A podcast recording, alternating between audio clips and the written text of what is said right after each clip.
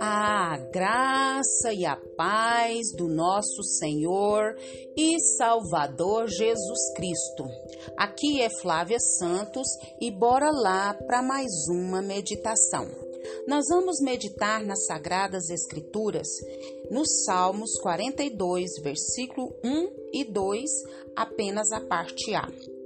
E a palavra do Senhor diz: Como a corça anseia por águas correntes, a minha alma anseia por ti, ó Deus. A minha alma tem sede de Deus, do Deus vivo. Salmos 42, versículo 1 e versículo 2, apenas a parte A. Oremos. Pai, em nome de Jesus, nós agradecemos ao Senhor por mais um dia de vida. Agradecemos ao Senhor pelo teu amor, pela tua graça, pelo teu poder, pela tua provisão, pela tua proteção. Pedimos ao Senhor, Pai, perdão dos nossos pecados, perdão das nossas fraquezas, perdão das nossas iniquidades. Deus, que o Teu Espírito Santo continue falando aos nossos corações e nos convencendo dos tais.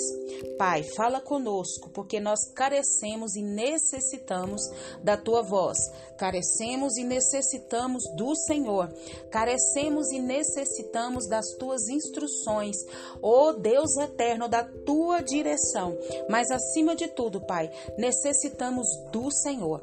Fala conosco, Pai. Nós te louvamos nessa hora e já te agradecemos no nome de Jesus, no nome de Jesus. Amém. Nós vamos falar hoje sobre a corça. Já viu falar sobre a corça? O versículo diz que, como a corça anseia por águas correntes, a minha alma anseia por ti, ó Deus. Então, nós paramos para pensar em meio a tanta corrupção, em meio a tanta violência, a meio a tantas desgraças e a tantos problemas do dia a dia, que muitas vezes é difícil sentir o amor de Deus. Sim ou não? Sim achar que ele existe e que está cuidando das pessoas. Muitas pessoas pensam assim: ah, em meio a tudo isso, como que eu posso sentir, viver esse amor de Deus? A impressão que tem é que estão o quê? Muitas vezes dá a impressão de que estão sozinhas, de que estamos sozinhos, de que estamos abandonados e esquecidos por Deus. Mas não é o que a palavra do Senhor diz. Não é o que a Bíblia Sagrada diz. Isso não é verdade, isso é um engodo de Satanás. Deus sempre está presente e Ele quer nos ajudar. Deus não abandona as pessoas. Deus jamais abandona as pessoas. Porém, as pessoas, por serem livres, elas escolhem muitas vezes o quê? Caminhos errados, caminhos inadequados, caminho dos quais vão colher as consequências das suas próprias escolhas em suas vidas. Deus dá instruções de como cada pessoa deve se comportar mas muitas vezes, mesmo sabendo que devem fazer, o que, que acontece? Não praticam. E outras nem se querem, né? Nem se querem saber das orientações de Deus para elas. E aí o resultado é o quê? Caem em armadilhas da vida, caem em armadilhas do maligno. Então, a Bíblia é é a nossa bússola. A Bíblia é o nosso o, o, o nosso mapa. A Bíblia é o nosso é as instruções que Deus deixou para nós.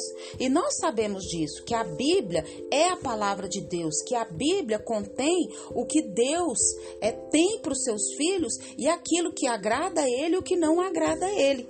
No entanto, nós sabemos e muitas das vezes temos duas, três, quatro, cinco, dez, vinte Bíblias em casa, ou diversas traduções, ou todas as traduções no celular, mas no entanto a gente não lê a Bíblia. Já leu a Bíblia hoje? Já estudou a palavra de Deus hoje? Então, no versículo que nós lemos, é, fala sobre a corça, desejosa por águas correntes. Figura que podemos entender muito bem. A sede faz qualquer um correr atrás de água ou de qualquer líquido que, que faça o quê? Que sacia sua sede. A figura aqui é de um animal selvagem, correndo para salvar a sua vida dos caçadores e que na fuga a sede ela é extrema. E ela quer encontrar o que? Água limpa. Ela quer encontrar água corrente. Ela quer encontrar essa água para matar a sua sede. Para quê? Para assim renovar as suas forças para a batalha. Da mesma forma, podemos entender que uma pessoa solitário ou não, mas com muitas lutas e dificuldades, é, fugindo dos seus problemas, cansado da luta, da guerra e talvez já andou por caminhos errantes, caminhos errados, talvez queira encontrar algo que sacia sua sede, ou seja, algo que resolva os seus problemas e renove as suas forças para quê? Para continuar vivendo, para continuar lutando, para continuar sobrevivendo. Sim ou não? Sim. A única solução verdadeiramente pura e real é encontrarmos Deus.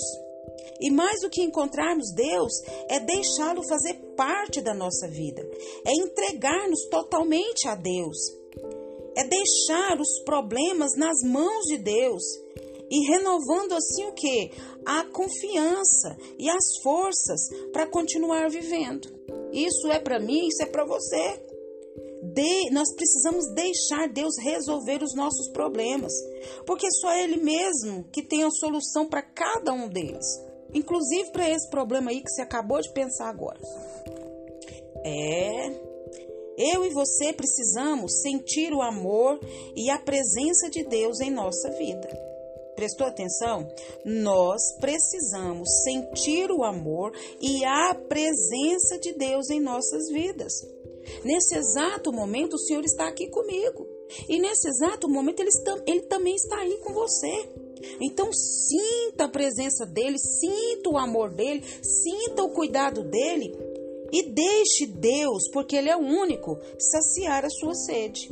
E como que eu faço isso? Buscando adorando, clamando, suplicando, pedindo a Ele.